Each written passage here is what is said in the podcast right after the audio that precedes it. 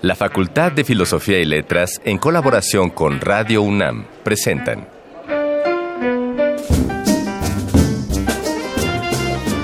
Lecturas de pasillo y debates de jardinera. Pensamientos de biblioteca y encuentros de ludoteca. Cátedras extraordinarias fuera del aula.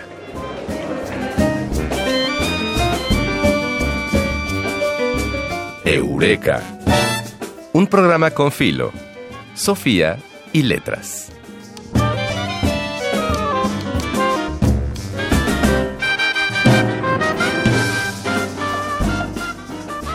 En algún punto de su historia, Venezuela, nuestro país hermano, fue el principal exportador de oro negro, por tener las reservas petroleras más grandes del mundo.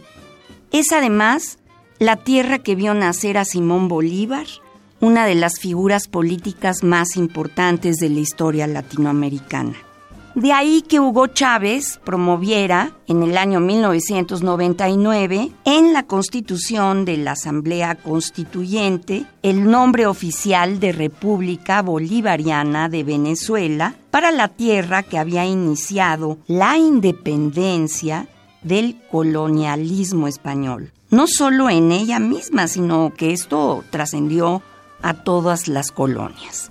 Actualmente Venezuela es tema de controversias y duda. La crisis económica, política y humanitaria por la que atraviesan divide a su población entre aquellos que apoyan a la oposición, encarada por el presidente interino Juan Guaidó, y quienes ven en Nicolás Maduro una figura de resistencia contra el espectro estadounidense. Por la relevancia de esta situación, en Eureka, en este Eureka de hoy, queremos dirigir nuestra mirada hacia Sudamérica para dedicar el espacio a comprender un poco más de la situación que se vive en Venezuela. Yo soy Ana María Gomis, e Ignacio Escárcega está aquí, pero no está justamente, pero sí en presencia y estará en nuestra próxima emisión. Y esto es lo que tenemos preparado. En el Arcón Mascarones se abrirá para compartir con nosotros la voz del destacado novelista y político Rómulo Gallegos, autor de la novela Doña Bárbara, que de todos ustedes se acuerdan, y también que fue presidente de Venezuela en 1948. Para abordar el tema de la crisis venezolana, nos acompañará en nuestra entrevista 3 de 10 Héctor Lerín Rueda, profesor universitario y además miembro del Servicio Exterior.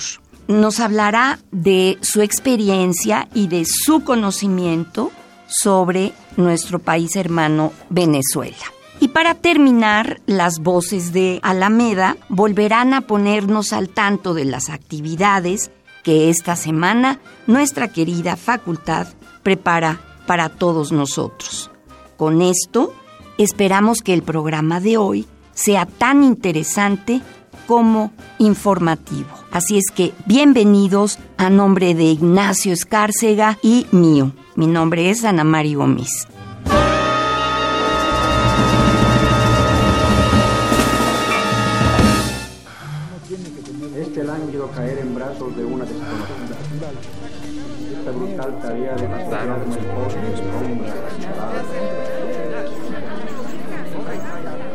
Las palabras que edificaron nuestro presente.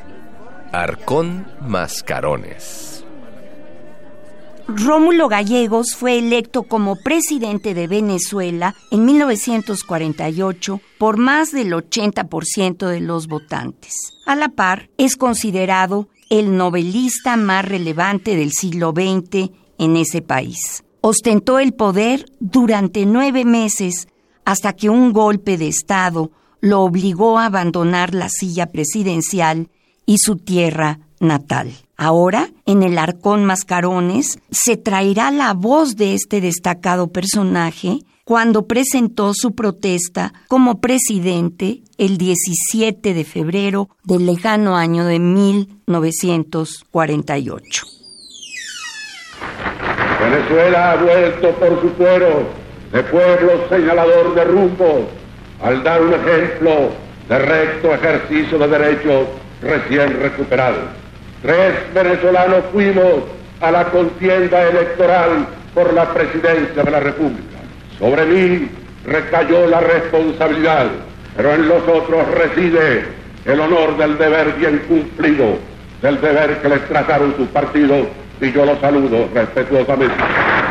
No se haga nadie a sí mismo el agravio de malgastar la hora de la fe, que es el más hermoso de los movimientos del corazón humano, en las mezquindades de la malicia, para desconfiar de la sinceridad de las palabras que acaba de oír.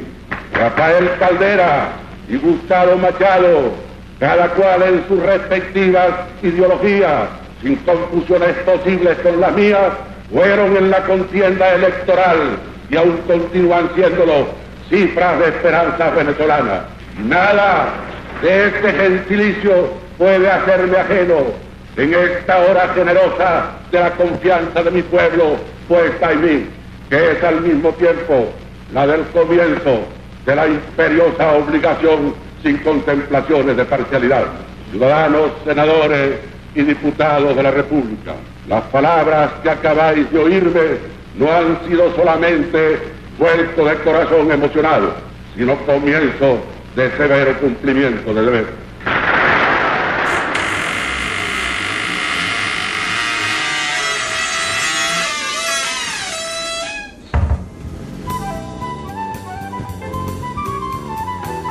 No siempre se dice todo lo que se sabe, pero este sí es el lugar. 3 de 10.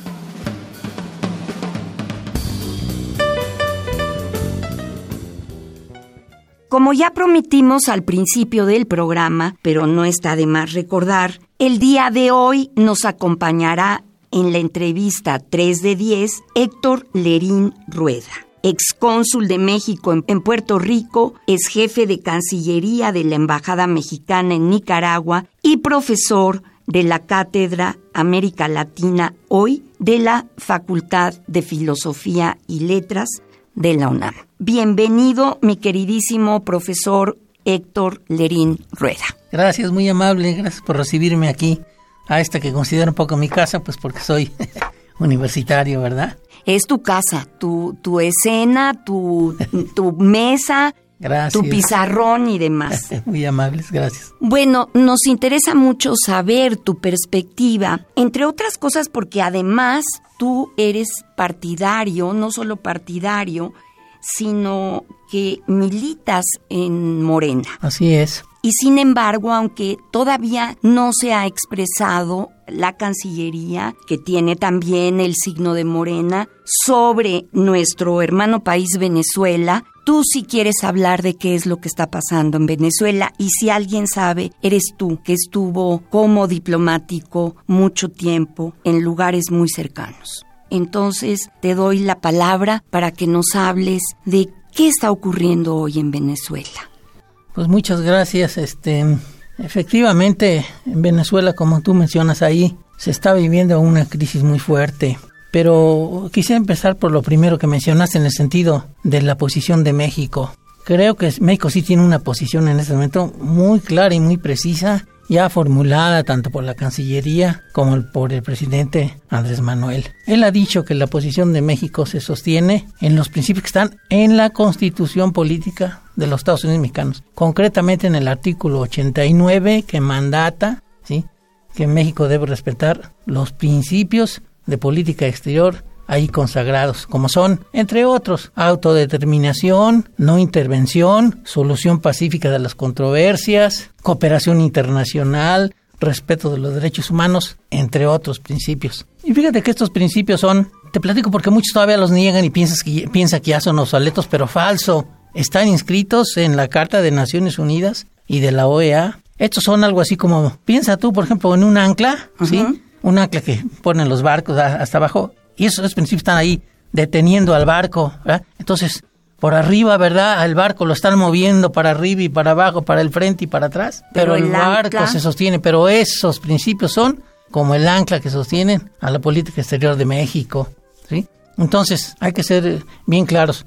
Esto da pauta para ver por qué razón México no ha querido asumir la posición que asumió un grupo de países que desde el año pasado venían manejando una postura supuestamente de apoyar a Venezuela, Grupo de Lima le llaman, y que de pronto decidieron desconocer a, al presidente de Venezuela. Y, y entonces, pues, simplemente México lo que dijo, bueno, en principio nosotros nosotros tenemos eh, relaciones diplomáticas con el gobierno de Venezuela. ¿Cómo vamos de pronto a declarar que ese gobierno ya no existe o que el presidente ha sido hecho un lado por una figura ahí que claramente se ve pues, que está siendo manipulada por los Estados Unidos, que, es, que ha sido sacado de la chistera, un chamaco ahí que se sacaron que nadie lo conocía sin ninguna elección. Es muy joven Guaidó. Sí, exactamente, más que su, propia palabra. Yo le llamo Jean Guaidó, porque eso también es un poco así medio gringo, ¿verdad? Pero entonces, México que dice, nosotros asumimos una posición de neutralidad porque queremos ayudar a una negociación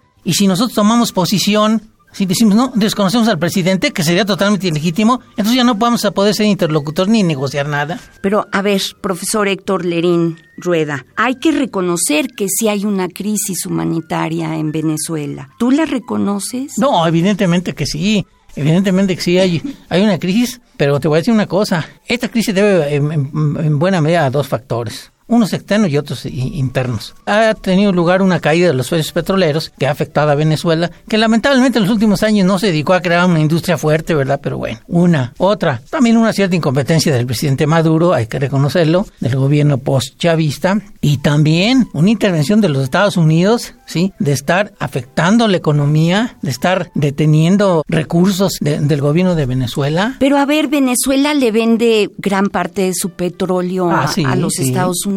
Sí, sí, sí, pero eso no obsta para que Estados Unidos no haya hecho todo lo posible, pues para afectar a Venezuela, ¿verdad? Aunque te quisiera comentar de, visto el tema desde otras dinámicas. Claro que en Venezuela hay una crisis, pero no hay una crisis humanitaria tan grave, ojo, como para que merezca que haya en este momento una intervención militar de los Estados Unidos que sería como echar al niño al agua, ¿verdad? Este, bañas al niño y lo tiras con todo, con todo y el agua, ¿verdad? No, no, claro. Pero a ver, ¿por qué ahora que mandaron ayuda humanitaria no se ha permitido que entre? Esta ayuda. O sea, no, no ha pasado a Venezuela porque no se ha permitido. En Venezuela hay un gobierno totalmente legítimo en el que asistieron a su toma de posesión de, del presidente de Venezuela 70, 80 representantes de países. ¿Sí? Pero espérame. entonces, esta ayuda humanitaria, ojo, no la pidió el gobierno que yo considero legítimo de Venezuela, el, gobierno de Maduro. No la pidió. Luego, quieren hacerla pasar prácticamente con calzador. Es una, es una, eh, una ayuda condicionada, no neutral,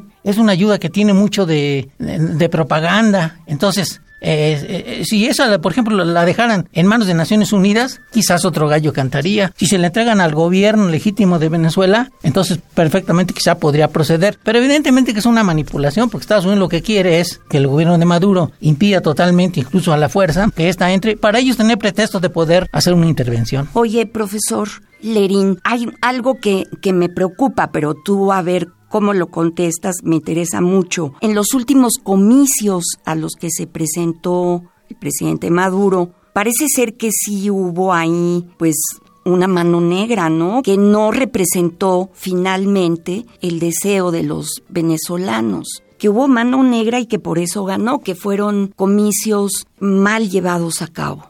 Sí, evidentemente se ha manejado mucho que fue muy desasiado los comicios. Esto en buena medida es cierto. Se hicieron muchas cosas muy negativas, trampas y cosas que nosotros conocemos aquí los mexicanos muy cercanamente, ¿verdad? Porque lo hemos vivido. Y es cierto, se cometieron estos errores, pero te platico, la oposición compitió, hubo incluso candidatos de oposición que compitieron y esto fue hace ocho o nueve meses y ocho o nueve meses después sale un tipo con que desconoce esos, esas elecciones que fueron hace ocho o nueve meses y se proclama presidente de la República. Francamente digo una cosa, a mí en lo personal eso me da risa, si no es porque, porque veo que es una tragedia y si no veo que es realmente una manipulación que viene de los Estados Unidos. Pero el que hayan celebrado uno, en todo caso unos comicios tan negativos, tan malos, no justifica, por ejemplo, la locura de este muchacho Guaidó, Sean Guaidó, que está pidiendo una intervención militar, si es posible, de los Estados Unidos ¿Tú te imaginas, por Pero ejemplo? él no está pidiendo intervención No, sí, militar. él ¿o está sí? ya, él está, ya ha dicho, ¿verdad? Que si es necesario una intervención de los Estados Unidos, prácticamente él la da por hecho, porque además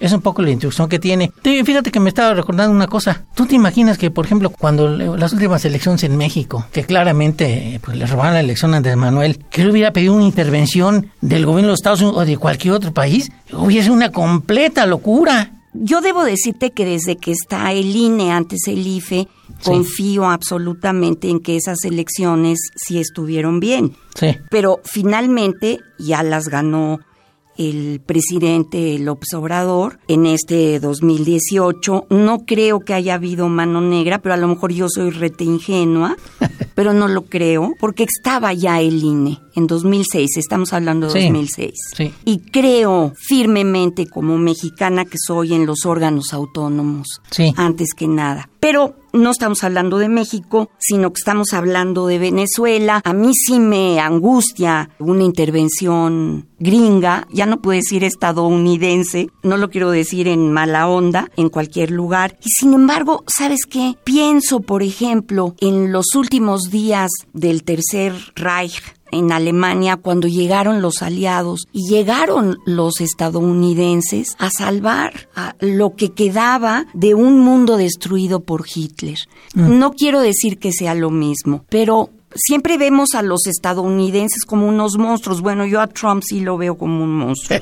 Pero a veces hay muchos que son gente pensante, comprometida, hay gente de izquierda en Estados Unidos, hay gente liberal, hay gente muy capaz, muy inteligente y demás. Y pienso, en ese momento salvaron ellos junto con los aliados a este, este país destrozado por Hitler. Mi pregunta, profesor Lerín, con mucho cariño y con mucho respeto es, ¿cómo están los venezolanos ahorita en, en, Venezuela? Porque lo que sé es que no hay comida, no hay medicinas, que el pueblo está desesperado y que no creo que eso sea un bloqueo de los Estados Unidos, en tanto que el presidente Maduro ha seguido vendiendo petróleo venezolano a los Estados Unidos. No entiendo. Bueno, yo creo que Estados Unidos tiene una parte de la responsabilidad del bloqueo que ha tenido contra Venezuela, pero desde luego, ese es un factor externo que no explica totalmente la actual crisis en Venezuela. Evidentemente que hay una crisis humanitaria, pero ojo, ¿eh? Yo te voy a decir una cosa, tengo cuatro o cinco años oyendo todos los días, Venezuela se está muriendo de hambre, la gente no tiene que comer. La gente cada vez está más delgada. Oye, yo veo las manifestaciones ahí de mucha gente y yo no los veo como dicen ahí. Yo lo que sí veo es una gran propaganda internacional para afectar a Venezuela. Y pero no se olvide una cosa, a Estados Unidos, cualquier país que, que se declare progresista siquiera, de izquierda o socialista en América Latina es su gran enemigo. Porque Estados Unidos tiene una tradición de intervención de centenares de veces en América Latina. Pero finalmente lo que hay que ver es que si Estados Unidos en este momento quisiera llevar a cabo una intervención militar, en lugar de resolver el problema, lo va a... No, sería terrible, sí, sería sí, terrible. Sí, sí. Y mira, esta posición no la comparte una intervención militar. Prácticamente no la comparte ningún país. Solo alguno que otro fanático, como el presidente de, de, de Brasil o quizá el de Colombia, que son ultraderechistas a morir. Sí. Nadie estaba en una intervención. Y claro, algunos fanáticos en el gobierno de los Estados Unidos, ¿eh? Y está lleno, ¿eh? Bolton, este Pompeo, este hombre, uno que estuvo con el asunto de Irán contra Elliot Abrams. Y por cierto, ¿eh? Atizando ahí también el fuego, pues le, algunos llaman los gusanos de Miami, algunos senadores republicanos que están ahí durísimos por una intervención. Pero eso complicaría las cosas al extremo y volvería el asunto venezolano una desgracia, porque además acuérdate una cosa, para que ahorita puedas hablar, este, porque te robo la palabra. No, tú eres el entrevistado. En donde Estados Unidos ha intervenido, Siria, Irak, Afganistán, Panamá, ha dejado un caos peor, donde intervenido militarmente, ¿eh? Sí, sí, Ha dejado un caos peor, deja a esos países ingobernables, en la pobreza, y luego acaban llegando sus transnacionales para salvarlo. Claro que lo que tú me dices, por ejemplo, pues de que Estados Unidos puede llegar a salvar un caos y todo, En algún pero no, momento. Pero no llegar a balazos, No, no, porque en no, Venezuela ha habido dificultades tremendas, pero no merece que hubiera una guerra civil. Y si ellos intervienen, aquello va a volver prácticamente una guerra civil. Dime una cosa, ¿tú qué piensas de la intervención de Pedro Sánchez, el jefe de gobierno español? De España, sí. Que es socialista Sí. y que él ha estado promoviendo también lo que pide el, el Grupo de Lima. mira, te voy a decir, el, la, este, la participación de, de, este Pedro Sánchez y su posición de reconocer a, Guaidó, pues sí, sí está muy en consonancia con la política interna de, de España, quizás no quiero ofender a los sectores de derecha que ahorita le están pidiendo prácticamente que haga elecciones otra vez. Él está en una situación así muy delicada y por otra parte no le es fácil porque la posición de la, Unión Europea ha sido de reconocer a Guaidó. Entonces, este... Sí, no es pues, fácil. El asunto no, no, le está fácil. Él será socialista, pero no te olvides una cosa. Los socialistas europeos son muy diferentes a los socialistas latinoamericanos, por ejemplo, ¿no? Y quizás hasta a los socialistas mexicanos. Bueno, qué maravilla porque has contestado a todas mis preguntas, pero dejas un montón de preocupaciones, de ideas, que ese es el punto de un programa de radio, ¿no? Claro. O de este espacio, digamos, en el que entrevistamos a los especialistas y que eso, me parece, pues, importante. Entonces, nuestros radioescuchas te están oyendo y van a tomar una posición propia. Bueno, ya se nos acabó y antes te pedimos una recomendación musical para cerrar este programa de Eureka. Bueno, pues este me gustaría escuchar, ya que se habló de España, la canción Lágrimas Negras de que canta El Cigala. Ay, que me encanta. me encanta. Bueno, pues te agradezco enormemente y mm, esto ha sido la entrevista de hoy, 3 de 10 en Eureka. Muchísimas gracias, Héctor Lerín Rueda. Gracias a ti, estoy a tus órdenes. Gracias. Y de ustedes.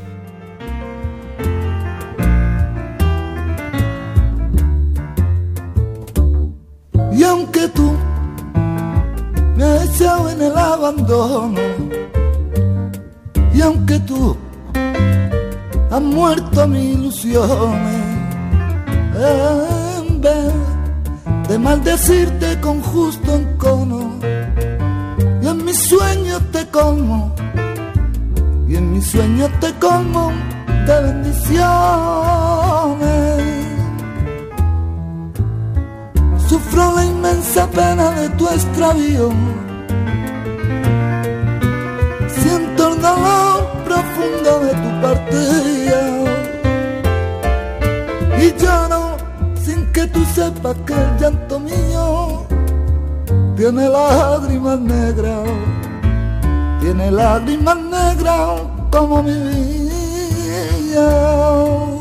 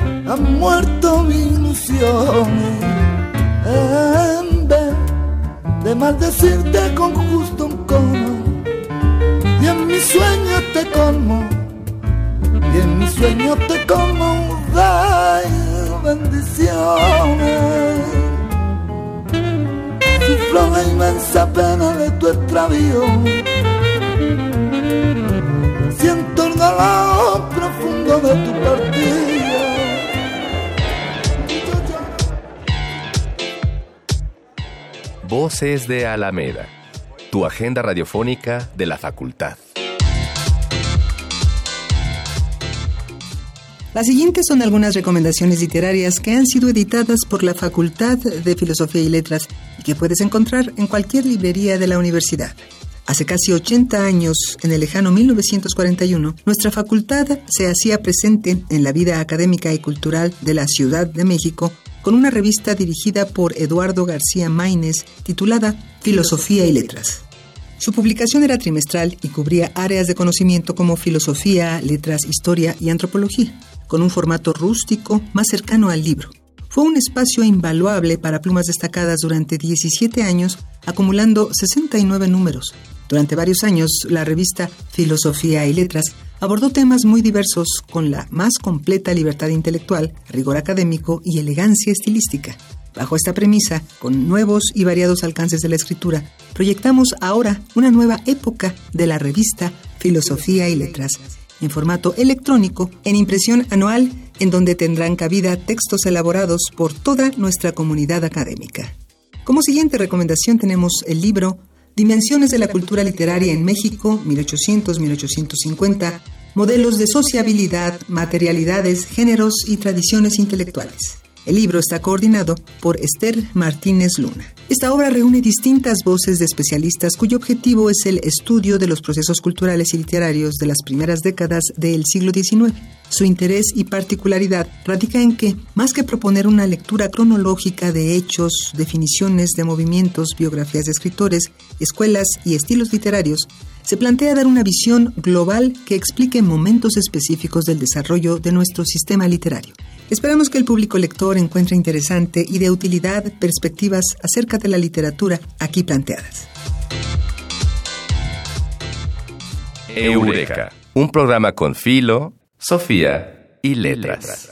No es posible entender cabalmente la situación sociopolítica de un país si nos encontramos ajenos a él. ¿Qué más que la verdad, verdad? Muchas veces es incluso difícil comprenderla como habitantes del mismo país, pero tampoco podemos permanecer en la desinformación y mucho menos en la apatía. Pues esto ha sido todo por hoy en su programa Eureka, un programa con filosofía y letras y a nombre de Ignacio Escárcega le damos las gracias al grupo de producción de Eureka. En la investigación estuvieron Dayanara Nogués y Miguel del Castillo. El espléndido guion es de, del mago Mario Conde.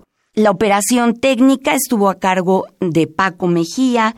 La asistente de producción fue Carmen Sumaya y la producción estuvo en manos de la extraordinaria Silvia Cruz Jiménez. Nosotros somos Ignacio Escárcega, que hoy no está, pero que está, y Ana María Gómez, y agradecemos que nos hayas acompañado en esta emisión. De igual modo, te invitamos la próxima semana a escuchar el próximo episodio de Eureka, un programa con filo, Sofía y letras. Hasta luego. El tiempo vuela cuando el pensamiento se divierte. Nos escuchamos la próxima semana. Eureka. Una producción de Radio UNAM.